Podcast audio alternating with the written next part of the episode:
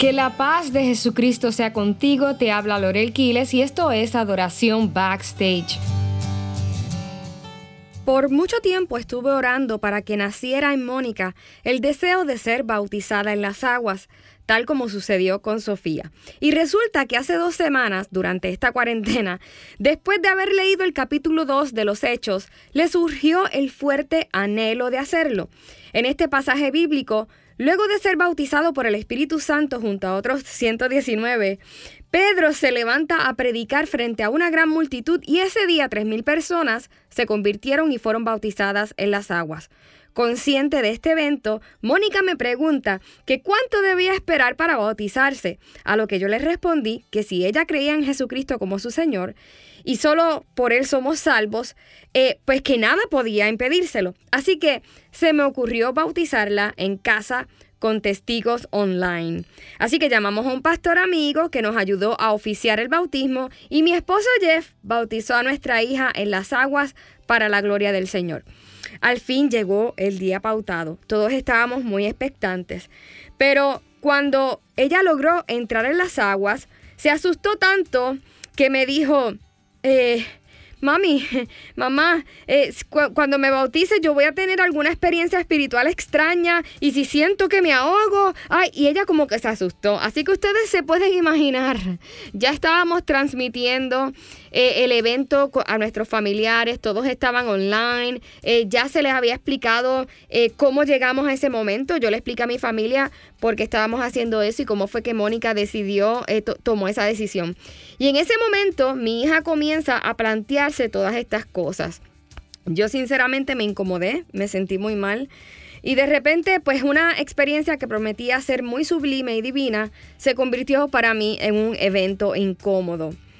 Fue tan distinto con Sofía. El bautismo de Sofía fue mega dulce y celestial.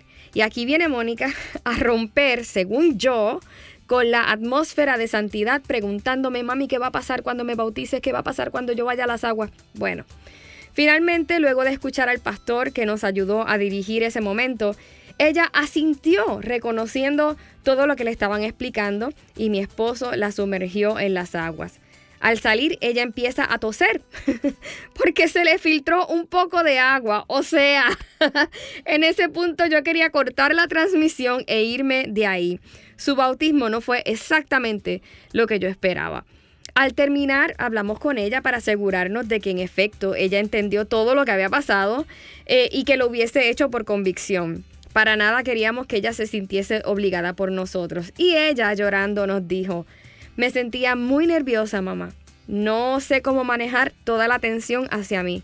Había gente viendo y yo de repente me bloqueo. Yo no sé manejar eso.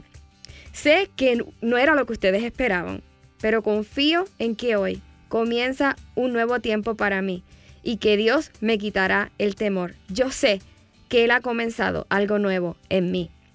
Amados, no tienen idea de cómo esto caló en mi corazón. Y allí comprendí varias cosas que hoy yo quiero compartir con ustedes. Creo que todos nosotros tenemos la tendencia de comparar a nuestros hijos y esto puede ser algo hasta inconsciente. No necesariamente lo hacemos con maldad, pero sucede que de repente tenemos una expectativa de un hijo en base a algo que ya vivimos con otro hijo o en base a lo que vimos suceder con otra familia. Yo trato de evitar eso, pero les confieso que a veces inconscientemente sucede. Y esto puede afectar no solo la estima de nuestro hijo, sino que puede afectar también la dinámica familiar. Hay personas que incluso me están oyendo que quizás eh, le suceda con su cónyuge. Quizás estás en un segundo matrimonio luego de un divorcio o de haber quedado en viudez. Y hoy vives frustrado o frustrada con tu cónyuge sin saber por qué. Hay personas que de repente eh, se molestan por cosas que esperaban de la otra persona. Probablemente eh, no sean ni siquiera cosas vitales esas que tú esperas en tu matrimonio, eh, sino son acciones a las que te acostumbraste en tu pasada experiencia. Así que yo te pido que hoy lo primero que hagas sea identificar eso. Quizás debas hacerte una pregunta como, hmm, ¿esperaré esto de mi esposo de mi esposa porque ¿Es, realmente vital o simplemente porque estoy acostumbrado a esto? Estaré enojado o enojada con él o con ella porque realmente está actuando mal o simplemente porque no está satisfaciendo mis expectativas. Hace algún tiempo una amiga me trajo perspectiva en cuanto a algo muy importante acerca de la vida de Jesús. Fíjense que María y José sabían quién era Jesús. A ellos les fue anunciado por un ángel cuando él fue concebido por el Espíritu Santo. Sin embargo, no forzaron el tiempo de la manifestación de Jesús al mundo. Ellos sabían de antemano quién era Jesús, pero ellos no forzaron la manifestación de Jesús al mundo. Si fuésemos honestos, quizás si tú y yo hubiésemos sido María o José, hubiésemos hecho alarde de nuestro hijo desde muy temprano. Quizás desde que comenzara a hablar le hubiésemos pedido que cantara o que predicara. En el cumpleaños del vecinito quizás le hubiésemos pedido algún acto sobrenatural con el que impactara a los demás. Algunos quizás se hubiesen atrevido a hacerle un canal de YouTube y hubiesen mandado a hacer camisetas con su nombre y todo. María y José esperaron la manifestación de Jesús. Y esto aplica también sobre aquellos hijos que quizás aún no son lo que nosotros esperamos, según lo que vemos en ellos como padres. A veces vemos algunas virtudes y algunos talentos sobre nuestros hijos eh, y, y como no lo están ejerciendo, nosotros como que nos apuramos y hasta nos frustramos. No te desesperes. Y mucho menos juzgues a tu hijo o a tu hija muy temprano. Quizás hoy está asustado, asustada, quizás no proyecta la fe más grandiosa del mundo ni los talentos más refinados. Quizás ni siquiera sabe aún lo que hará con su vida, pero tú persiste en amar al Señor e inspirar a tus hijos a amarle. Eso es lo más importante al final del día. Aunque ahora no veas nada, no, y no veas lo que tú sabes que puede dar tu hijo, háblale la palabra, ora con ellos. No te desanimes ni te desesperes. Espera confiando en el Señor el día de la manifestación de tus hijos. Al siguiente día de bautizar a Mónica, nos reunimos para orar por varios asuntos. Y lo primero que pasó es que una vez yo planteé la idea de orar, Mónica nos dijo a nosotros que ella quería orar primero. Y amados hermanos, yo quisiera que ustedes hubiesen estado aquí para presenciar lo que presenciamos mi esposo y yo. Una Mónica firme, orando por la palabra, citando las escrituras con una coherencia y un fuego que es que no tengo manera de, describirlo. Todos en el cuarto nos quedamos asombrados de la autoridad que salía de ella. Mónica, esa que el día anterior me había incomodado con su actitud al ser bautizada, hoy me daba la lección de mi vida. Ciertamente, Dios ha comenzado algo nuevo en ella, algo que yo debo guardar de juzgar o querer manifestar antes de tiempo. Si yo debo tener cuidado en juzgar a otras personas, mucho más cuidado debo tener de juzgar a mi familia. Así que padre y madre que me escuchas, cuidémonos de juzgar antes de tiempo a nuestros hijos. No vaya a ser que Dios haya comenzado una nueva obra en ellos que aún no podemos ver y que en nuestro juicio estemos juzgando precisamente lo que Dios mismo está haciendo. Por último, quiero hablarte a ti si eres hijo o hija.